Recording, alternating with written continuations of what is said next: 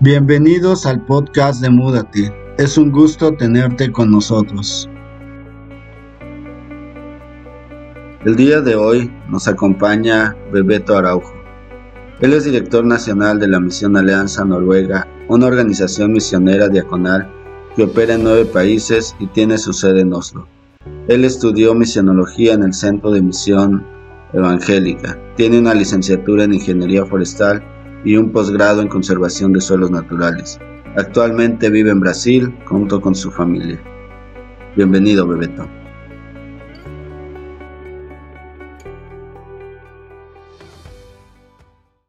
É, eu sempre tenho procurado me aproximar da Bíblia com essa disposição de ouvir a voz de Deus. É, Deus tem um prazer e uma alegria muito grande em revelar a vontade dele para a gente.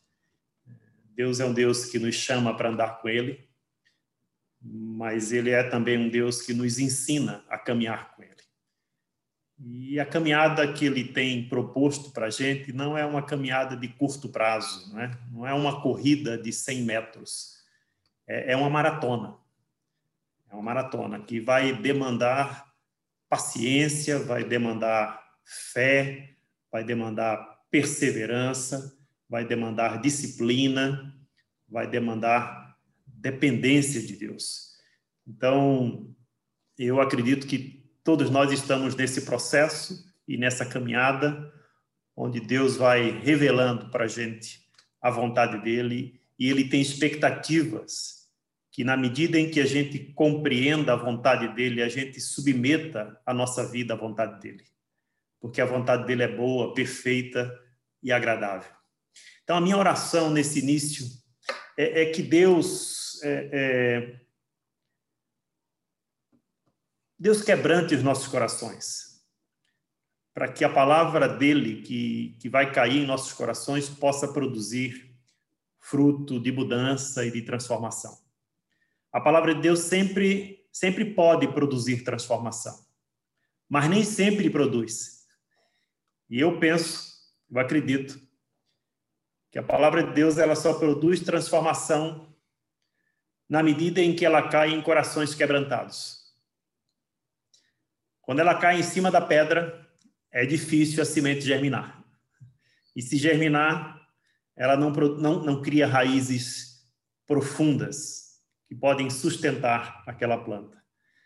Agora, a palavra de Deus, quando cai em coração quebrantado, ela produz a transformação que Deus espera que ela produza. Então, a minha oração, em nome de Jesus, é que o Senhor quebrante os nossos corações. É, nós não temos competência para quebrantar os nossos corações. É Deus que pode quebrantar os nossos corações.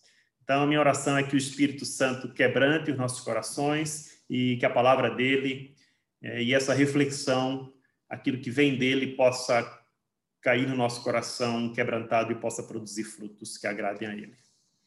Ok, eu vou ler primeiro um texto em Miqueias, capítulo 6, verso 8. É um texto muito conhecido, eu acredito, por todos e todas que estão participando desse encontro.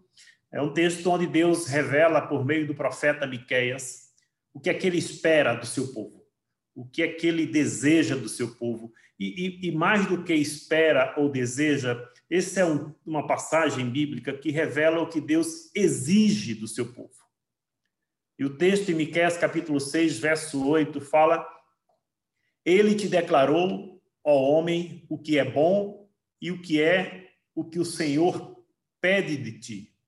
Outras versões falam que o Senhor exige de ti. Que pratiques a justiça, que ames a misericórdia e que andes humildemente com o Senhor, o teu Deus. Três coisas que Deus exige, que Deus espera e que Deus pede para o seu povo.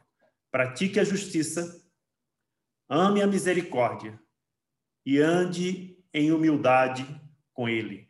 Essa é uma expectativa que Deus tem de todos nós. Posso seguir? A tradução está ok? Está tranquilo? Sim? Podemos seguir? O Gabriel está bom nesse ritmo? Seguimos? Ok. Então, irmãos e irmãs, é, é,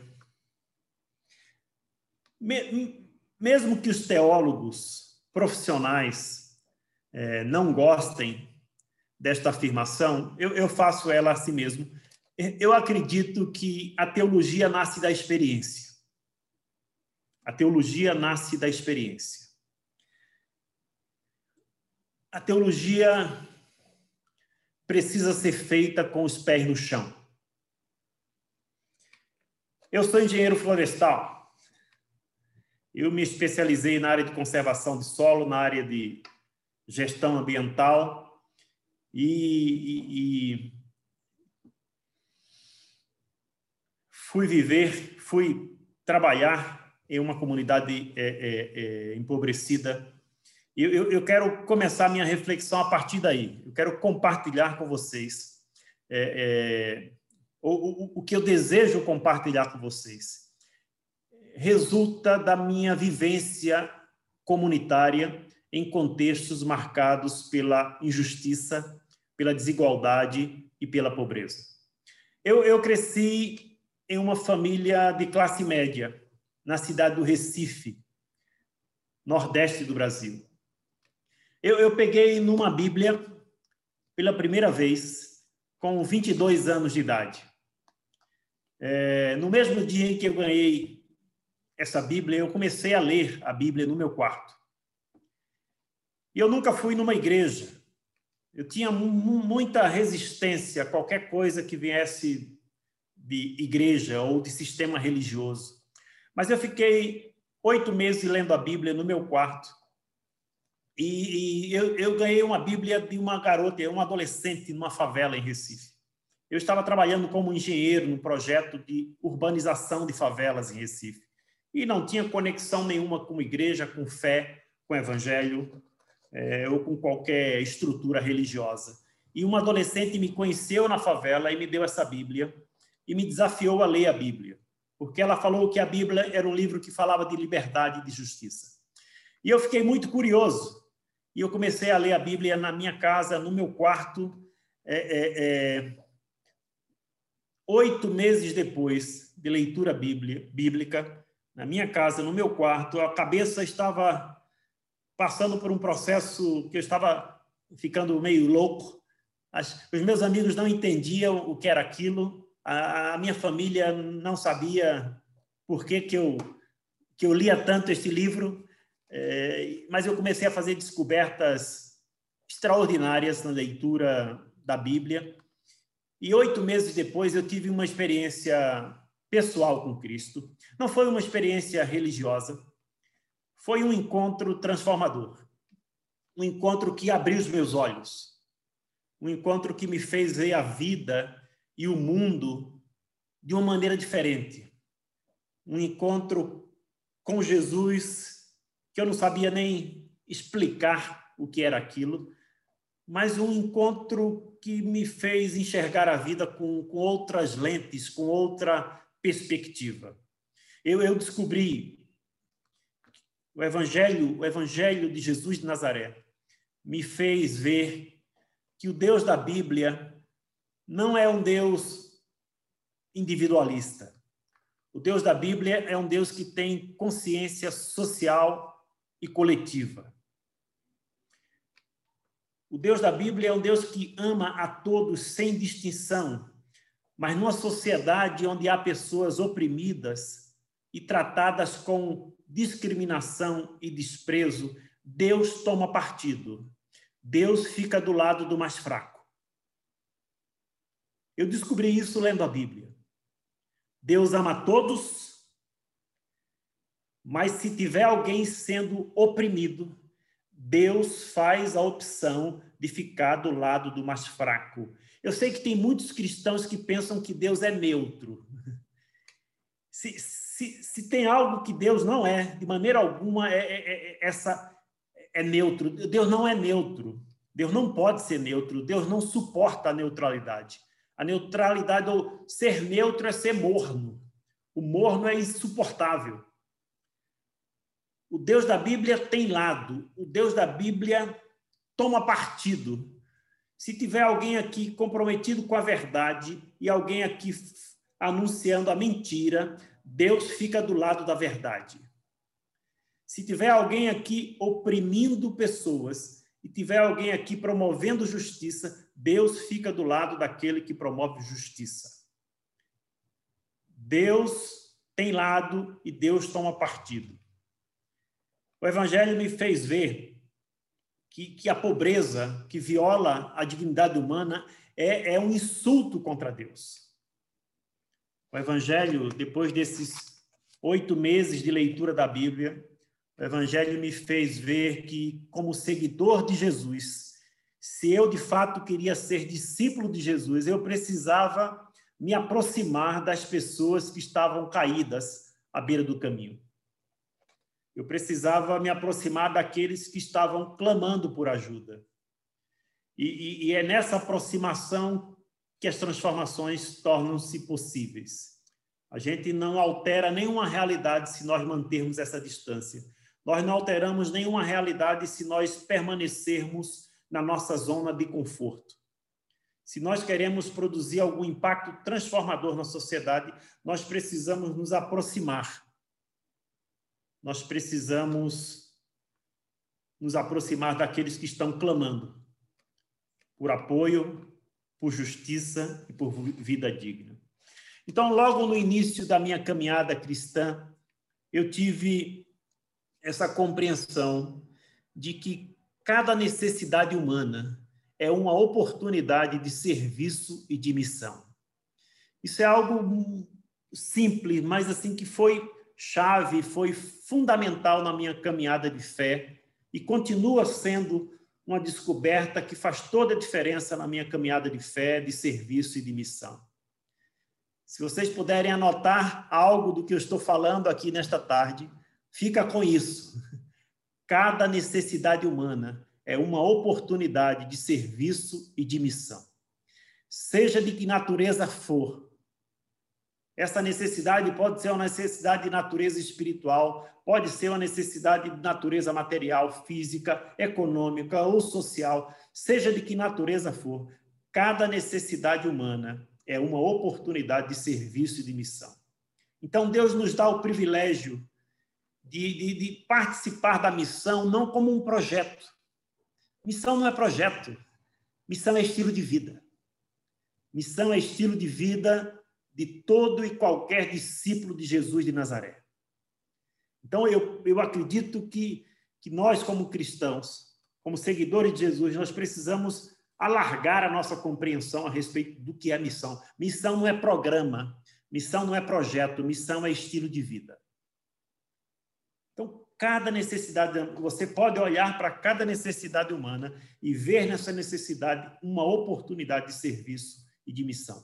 Então, eu comecei com, com um grupo de amigos, lá em Recife, a trabalhar com crianças que viviam na rua, nas ruas da cidade. Depois, eu fui para a favela, porque eu acreditei e eu conhecia as crianças e conversava com as crianças e me relacionava com elas e todas as crianças que estavam na rua ou pelo menos 95, 98% das crianças saíam das favelas. Então eu pensei, eu vou para a favela, porque eu quero trabalhar para que a criança não vá para a rua, porque na rua a morte chega muito rápido. E aí nós fomos trabalhar em favelas e fortalecer vínculos familiares em favelas. E nós trabalhávamos para fortalecer as famílias, para que a criança não fosse para a rua. Mas eu sentia que precisava ir um pouquinho além. E Deus começou a colocar no nosso coração, no meu coração, o desejo de viver entre as pessoas que eu estava servindo. Porque eu ia na favela, mas eu voltava para a minha zona de conforto. Eu ia na favela e voltava para a minha, minha casa, para o meu conforto e para a minha realidade econômica e social. E eu acabava não entrando no mundo das pessoas. Então, eu aprendi com um teólogo católico brasileiro chamado Frei Beto. Frei Beto diz que a cabeça pensa a partir de onde os pés pisam. A cabeça pensa a partir de onde os pés pisam. Então, eu acredito realmente que a teologia nasce da experiência. E para agir numa comunidade empobrecida, eu entendia que precisava viver entre eles. E aí eu casei com a Sueli e 18 dias depois de casado, nós viajamos 3.100 quilômetros e fomos morar numa comunidade pobre aqui nos arredores de Curitiba. É, Curitiba é uma das cidades mais. Estava em lua de mel, né? 18 dias de casado e tomamos essa decisão. É, eu não tinha muito juízo, a minha esposa também não. Nós juntamos a roupa, juntamos os livros e tomamos essa decisão de não mais é, é fazer incursões a uma comunidade pobre, mas viver entre os pobres. E tínhamos apenas 18 dias de casado e viajamos 3.100 quilômetros de ônibus para viver nessa comunidade aqui nos arredores de Curitiba. Curitiba é uma das capitais mais desenvolvidas do Brasil. Curitiba tem projetos é, que são referências na área de tecnologia, na área de gestão de resíduos, na área de transporte público. Mas, ao mesmo tempo, e muitas pessoas não sabem disso, inclusive no Brasil, Curitiba é uma das cidades mais desiguais da América Latina. Curitiba é a quarta cidade mais desigual da América Latina. Nós temos em Curitiba, nos bairros centrais, o índice de desenvolvimento humano semelhante ao da Suíça. É o 0,944. Né? O, o, o, IDH, em alguns bairros centrais de Curitiba, é, é um índice de desenvolvimento humano semelhante ao da Suíça mas, ao mesmo tempo, uma cidade que tem uma região com IDH igual da Suíça, a 10 quilômetros desse bairro, nós temos uma região com IDH igual ao da República Democrática do Congo.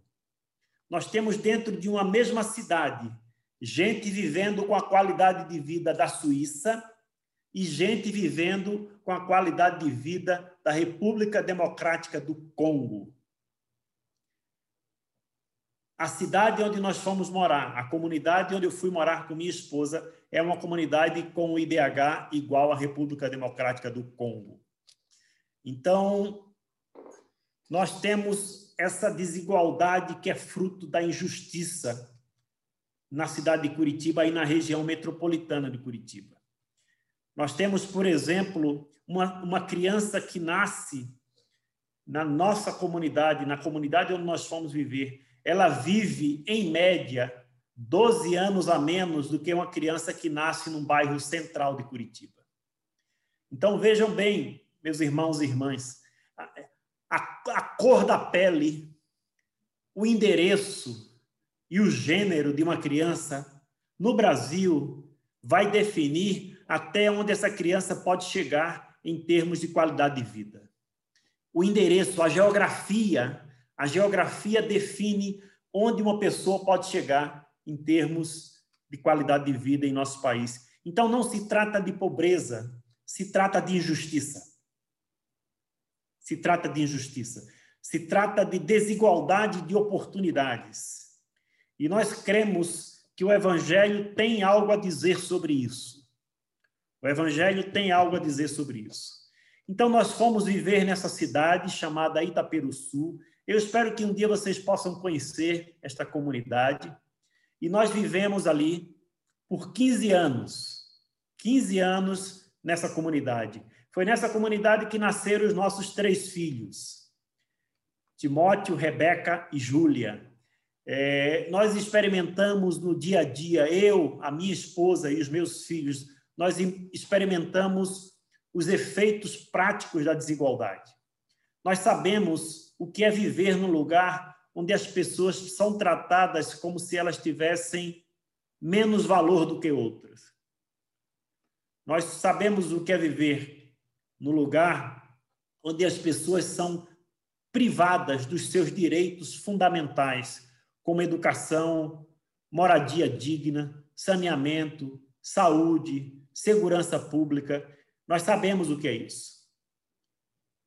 Os meus filhos nasceram e nós vivíamos numa casa ao lado de um, de um, de um, de um ponto de venda de drogas, um lugar extremamente violento. Nesse, nesse lugar, nessa cidade, nesta comunidade, nós aprendemos a chorar com aqueles que choram a morte prematura dos seus filhos. Morte muitas vezes causadas por doenças perfeitamente evitáveis. Mortes que não precisavam acontecer. Mortes que aconteceram porque não havia medicamentos no hospital. E não havia medicamentos no hospital porque algum gestor público desviou os recursos da compra de medicamento. Muitas vezes nós choramos com as famílias que perderam seus filhos para a violência resultante do tráfico de drogas. Eu, eu sei o que é uma criança ir para uma escola para fazer a sua primeira refeição do dia e continuar com fome, porque algum político roubou o dinheiro que deveria ser usado no programa de alimentação escolar. E essa criança deixa a escola e ela permanece num círculo de pobreza e de miséria. Mas nesse lugar, com tantos desafios, com tanta injustiça, com tanta desigualdade, com tanta pobreza e com tanta miséria, neste lugar a partir de um pequeno grupo de reflexão bíblica, que nós conseguimos juntar na nossa casa oito pessoas, gente muito simples, gente pobre, gente da comunidade, gente com a escolaridade muito baixa. Nós juntamos um grupo de oito pessoas na nossa casa e nós começamos a estudar a Bíblia com essas pessoas. Nós começamos a mostrar para essas pessoas que o Evangelho ele tem o poder de nos libertar de toda e qualquer mentira a mentira que eles ouviram a, a vida toda. Essas pessoas ouviram a mentira de que elas não têm valor. Elas ouviram a mentira de que elas não, elas só, elas só servem para determinados trabalhos que as pessoas de Curitiba não querem fazer. Você só serve para coletar lixo. Você só serve para limpar a casa das pessoas ricas. Você só serve para construir os prédios bonitos da cidade mas você mesmo não tem casa. Você não é capaz porque você não tem valor. Você não é capaz porque você é pobre. E nós começamos a mostrar para essas pessoas que isso é mentira. E o Evangelho tem esse poder de libertar as pessoas de toda e qualquer mentira. E toda e qualquer imagem distorcida ou deturpada que ela tem de si mesma. Nós começamos a trabalhar com esse pequeno grupo para mostrar a identidade que essas pessoas têm por terem sido criadas à imagem e semelhança de Deus. Identidade, quem vocês são e para que que vocês existem no mundo. Identidade e vocação. Identidade e vocação. E o evangelho começou a transformar a vida dessas pessoas. Depois de algum tempo, nós colocávamos na mesa a seguinte questão para esse pequeno grupo: será que nós podemos produzir algum impacto de mudança nessa cidade? Será que nós, diante de tantos desafios, nós somos pequenos, nós somos poucos, nós não temos dinheiro, mas será que nós podemos, podemos produzir algum impacto transformador neste lugar? E nós fomos surpreendidos com a resposta dessas pessoas que nós estávamos estudando a Bíblia. E elas falaram assim: Bebeto, nós lemos que Jesus disse que nós somos o sal da terra e a luz do mundo. Jesus falou que nós podemos sim produzir um impacto nessa cidade. Não interessa quanto nós somos, Jesus disse que nós somos o sal da terra e a luz do mundo. E o sal, onde o sal está presente, ele impede que o alimento apodreça. A presença do sal na cidade faz com que a cidade seja preservada. A presença do sal na cidade não apenas impede que a cidade apodreça, a presença do sal na cidade faz com que a cidade se torne um lugar melhor para se viver. O sal ele realça o sabor do alimento. O sal deixa o alimento mais saboroso. Então, Jesus está dizendo para os seus discípulos que a presença de vocês na cidade vai tornar a cidade um lugar melhor para se viver. E essas pessoas me responderam dessa forma: sim, nós podemos, porque Jesus disse que nós podemos, e foi isso que você nos ensinou. Então, nós começamos a produzir e fomentar um diálogo do texto bíblico com o contexto onde as pessoas estavam inseridas. Nós líamos a Bíblia, mas não basta ler a Bíblia, você tem que ler a cidade. Tem que ler a cidade, ler o texto e ler o contexto. Ler o texto e ler o contexto. E nós começamos a trabalhar com esse grupo a partir dessa, dessa, dessa, desse processo de leitura do texto bíblico em conexão com o contexto onde nós estamos inseridos. E aí nós começamos a ler a cidade, começamos a ir para a rua, começamos a ir para a rua com esse pequeno grupo. E aí nós sabíamos, ouvíamos das pessoas que tinham algumas regiões, algumas comunidades onde as pessoas, as mães falavam assim: esse lugar é o lugar que tem mais abuso sexual de crianças e adolescentes. E aí passávamos em outro lugar, tinha alguém reclamando porque o hospital não tinha medicamentos. E aí passávamos em outro lugar, tinha a diretora de uma escola desesperada porque as crianças saíram da escola e não voltaram mais. E passávamos em outro lugar e encontrávamos as mães chorando porque os seus filhos tinham entrado no tráfico de drogas. E, e, e nós registrávamos essa leitura da cidade. E aí nós reuníamos e falávamos assim: o que é que Deus tem a dizer sobre tudo isso? Qual é a resposta bíblica que nós podemos dar para esses gritos de necessidade que nós conseguimos ouvir na cidade onde Deus nos plantou? Então, nós começamos esse processo desta forma: o processo de leitura do texto bíblico em conexão com o contexto e o Espírito Santo começou a nos inspirar. E a palavra de Deus nos deu a coragem necessária para ir para o enfrentamento e criar alternativas para que as pessoas pudessem superar essas dificuldades e pudessem desfrutar de uma vida digna, de uma vida plena que Jesus planejou para todas elas. Então, começamos a, a, a, trabalhar, desenvolver uma série de ações na área de educação, na área de defesa de direitos, na área de saúde, de esportes, de economia solidária, de agroecologia, e começamos também a discipular as pessoas para entrar nos espaços de controle social e de formulação de políticas públicas. Aqui no Brasil, nós temos o que a gente chama de, de conselho municipal. Isso é previsto na Constituição. Esses conselhos, eles são paritários. Metade dos seus membros são indicados pelo poder público e metade dos seus membros são da sociedade civil organizada. E esses conselhos, eles têm, eles têm é, é, é, a finalidade de fiscalizar as políticas públicas e fiscalizar o uso de recursos públicos para a área de educação, de saúde, é, é, de esportes. Então, nós começamos a discipular pessoas para entrar nesses espaços e, e ser luz nesses espaços, porque todo o esquema de corrupção nas cidades, na cidade, passava por esses espaços de controle social e que não faziam controle social. Então, nós começamos um processo e criamos muita tensão com os poderosos criamos muita tensão com os políticos e tinha muita ameaça de morte, é, é, mas esse é o preço que nós temos que pagar. Esse é o preço que nós temos que pagar. Uma, uma coisa é você trabalhar em cima dos sintomas da pobreza. Outra coisa é você trabalhar em cima das causas da pobreza. Nós não queríamos apenas que as pessoas detectar que as pessoas não tinham comida na, sua casa.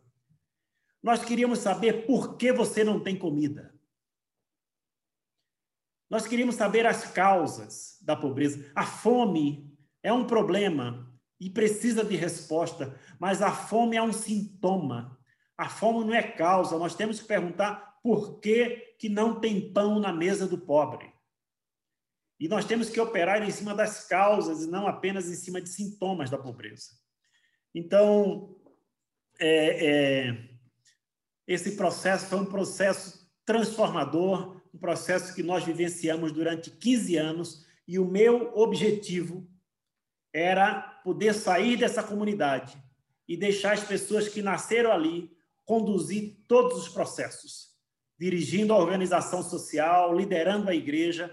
Nós trabalhamos 15 anos, depois de 15 anos, nós fizemos a transição da liderança, da organização e da igreja para as pessoas que nasceram na própria comunidade. Nós sempre trabalhamos com essa perspectiva de que a liderança é a arte de você se tornar desnecessário. Se você atua em comunidades dessa natureza, ou no ministério em que você atua, eu, eu recomendo você a pensar nisso. Discipule as pessoas, empodere as pessoas, tenha cuidado para não deixar de operar com a perspectiva do reino e começar a operar com a perspectiva do império. É, é, liderança é a arte de você se tornar desnecessário. Esse foi o modelo de liderança de Jesus de Nazaré. Ele investiu três anos na vida de doze homens. Ele empoderou essas pessoas, ele treinou essas pessoas. E ele partiu. E a missão continua por mais de dois mil anos. Então, nós fizemos a transição na liderança e as pessoas que nasceram na própria comunidade, elas conduzem até hoje todos os processos. Agora fazem sete anos que nós saímos da comunidade e nenhum trabalho parou. Nenhum trabalho parou, muito pelo contrário. Aumentaram, foram ampliados. A igreja aumentou o número de pessoas, o número de participantes, aumentou a sua atuação. Então, nós ficamos muito felizes. Quando a gente quer saber, tenho dez minutos ainda, mas quando a gente quer quer saber é, se nós estamos ou não liderando, nós não temos que olhar para frente. Nós temos que olhar por cima dos nossos ombros para ver se tem alguém nos seguindo. Às vezes nós estamos falando para um grupo de 40 pessoas, 50 pessoas, quem sabe até 500 pessoas. Estamos falando numa conferência. E aí as pessoas estão na nossa frente e nós achamos que estamos liderando alguma coisa. Mas se você quer saber se está liderando, você não olha para frente, você olha para trás, para ver se tem alguém seguindo você. Se tiver alguém seguindo você, você está exercendo liderança, você está exercendo influência.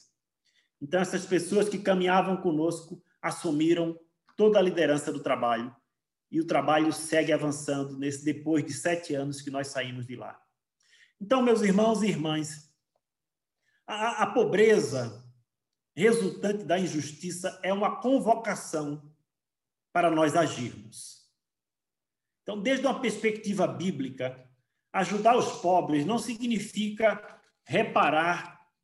É, desculpe, ajudar os pobres significa reparar as situações de injustiça que o levaram àquela condição. Isso não é um ato de caridade, é um ato de justiça. Isso é uma obrigação ética do povo de Deus. Nós não fazemos isso porque nós somos bonzinhos. Nós fazemos isso porque esta é uma obrigação ética do povo de Deus. Ajudar os pobres significa reparar as situações de injustiça que o levaram àquela condição. O profeta Isaías levanta sua voz denunciando a espiritualidade estéril de Israel, uma espiritualidade que não produzia frutos de justiça. Além da denúncia, Isaías aponta para o tipo de espiritualidade que Deus espera do seu povo. Sabe qual é a espiritualidade que Deus espera do seu povo? Isaías 58, por exemplo, diz isso: liberte os pobres da opressão, compartilhe o pão com os famintos, abrigue os desamparados e vista aquele que está nu. Sabe o que é isso, meus irmãos e irmãs? Isso é shalom. Isso é shalom. O povo de Deus é o povo promotor de shalom no mundo. O caos, o caos que nós encontramos na sociedade, o caos é resultado da ausência de shalom.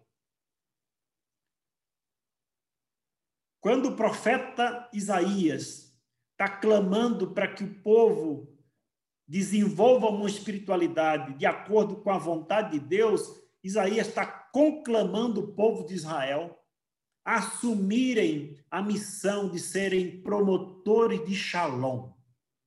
Promotores de Shalom. E a igreja nasce como um movimento de pessoas simples e corajosas, guiadas pelo Espírito Santo, que saem pelo mundo anunciando a todos que o reino de Deus é um reino de justiça, paz e alegria. Romanos 14, 17. Um reino onde quem tem muito não constrói muros. No reino de Deus, quem tem muito não constrói muros. Quem tem muito aumenta o tamanho da sua mesa. Essa é a perspectiva do reino. Essa é a lógica do reino. O reino é um, é um reino de igualdade. Quem tem muito não constrói muros, quem tem muito aumenta o tamanho da, da sua mesa para que haja igualdade. 2 Coríntios capítulo 8, verso 14. Então, meus irmãos e irmãs, o, o evangelho que acomoda as pessoas, o evangelho que deixa as pessoas numa situação confortável, esse evangelho não é o evangelho de Jesus de Nazaré. Não é, não pode ser. O evangelho de Jesus revela um Deus comprometido com a história, um Deus que ama a justiça, um Deus que é pai dos órfãos, um Deus que protege a viúva, um Deus que é o soberano Senhor de toda a criação e um Deus que está em missão, fazendo novas todas as coisas, como diz Apocalipse 21, 5. O Evangelho de Jesus revela um Deus comprometido com a história, um Deus que ama a justiça, é pai dos órfãos, protege a viúva e é soberano Senhor de toda a criação e está em missão. E a gente pode perguntar de que justiça nós estamos falando. De que justiça nós estamos falando? Eu quero citar aqui um teólogo, escritor, John Stott. John Stott diz que Cristo nos chama para uma justiça maior. Cristo nos chama para praticarmos uma justiça maior do que a justiça praticada pelo sistema religioso da sua época. Mateus capítulo 5, verso 20, tem um texto muito interessante. Pois eu vos digo que a menos que a vossa justiça seja maior do que a dos escribas e fariseus, jamais entrareis no reino dos céus. Mateus 5, 20. John Stott diz no seu livro A Igreja Autêntica, ele diz: os discípulos devem ter ficado perplexos quando ouviram essas palavras, pois os escribas e fariseus eram as pessoas mais justas sobre a terra. Eles calculavam que a lei continha 248 mandamentos e 365 proibições, totalizando 613 regras, e eles afirmavam cumprir todas elas. Agora Jesus diz: a menos que os seus discípulos sejam mais justos do que as pessoas mais justas, nunca chegarão a entrar no reino dos céus. Então, será que, que o mestre perdeu a razão? Não. John Stott diz no seu livro A Igreja Autêntica: a justiça cristã é maior que a justiça farisaica, porque é uma justiça mais profunda. A justiça cristã é uma justiça maior do que a justiça farisaica, porque é uma justiça de coração. A justiça cristã, meus irmãos e irmãs, deve ser fruto da misericórdia e da compaixão pelos que sofrem as consequências da desigualdade e da opressão. Isso demanda um novo coração, um coração livre do egoísmo, um coração livre da ganância, um coração transformado pelo poder, poder de Deus. A justiça cristã deve ser fruto da misericórdia e da compaixão. A misericórdia exige aproximação. A misericórdia exige atitude. Misericórdia é mais do que discurso. Na verdade, meus irmãos e irmãs, eu não sei como está nos países de vocês, mas aqui no Brasil, as pessoas parecem que não querer mais as nossas palavras. As pessoas não aguentam mais os nossos discursos. As pessoas não suportam mais a nossa incoerência de falar uma coisa no domingo e viver outra coisa de segunda a sexta. As pessoas não suportam mais a nossa incoerência. As pessoas não aguentam mais os nossos discursos. As pessoas estão querendo ver homens e mulheres que sejam um sinal eficaz do agir de Deus. Nós seremos conhecidos pelos frutos que nós produzimos e não pelos nossos belos discursos. Misericordioso é aquele que se deixa afetar pela miséria do outro. Misericordioso é aquele que está aberto à necessidade alheia e presta ajuda onde se encontra alguém oprimido por um peso. Quero terminar, faltam dois minutos, com essas considerações. Primeiro, se nós quisermos ser verdadeiros seguidores de Jesus, independente do lugar onde vivemos, além de nos aproximarmos daqueles que estão caídos, nós precisamos nos indignar e levantar a nossa voz contra qualquer sistema ou estrutura que promova a desigualdade e a morte. Se quisermos ser verdadeiros discípulos de Jesus, nós precisamos, além de nos aproximar dos que estão caídos, nós precisamos levantar a nossa voz contra qualquer sistema ou qualquer estrutura geradora de morte no contexto onde nós vivemos. Essa é uma consideração. A segunda, o maior problema do mundo não é pobreza. O maior problema do mundo é a ganância. A ganância escraviza tanto quanto a pobreza. Então a gente precisa sempre lembrar que o opressor também precisa da nossa compaixão e da nossa misericórdia. Eu vivi num contexto de opressão. E muitas vezes nós somos tentados a partir para a violência. Nós somos tentados, na hora que você é ameaçado de morte, nós somos tentados a responder com a mesma, com a mesma moeda. E Deus sempre está me lembrando, Bebeto, a justiça é irmã gêmea da misericórdia. A justiça é irmã gêmea da misericórdia. O opressor também precisa da nossa compaixão. O opressor também precisa da nossa misericórdia. Os ricos e os poderosos também precisam de libertação. Muitas pessoas ricas, eu conheço algumas, elas têm tudo, menos uma boa razão para continuar vivendo. Essas pessoas estão escravizadas pela ganância, escravizadas pelo poder, e elas também precisam experimentar a libertação que só Cristo pode oferecer. Então, elas precisam também ser alvo da nossa misericórdia e da nossa compaixão.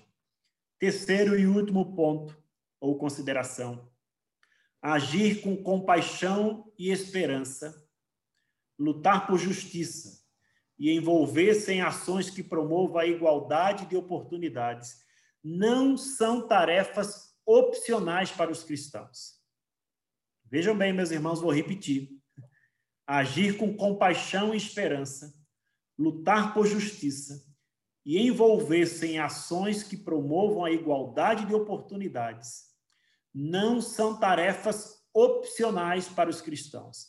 Estas são, de fato, marcas que mostram que a nossa fé e o nosso compromisso com Cristo são verdadeiros. Não é algo opcional, não é algo para alguns. Então, minha oração é que Deus nos ajude a reduzir a distância entre aquilo que nós falamos e aquilo que nós fazemos. De tal forma que, em algum momento, o nosso discurso se torne a nossa prática. Essa é a minha oração, que Deus nos ajude a reduzir a distância entre aquilo que a gente fala e aquilo que a gente faz. Para que um dia o nosso discurso se torne a nossa prática.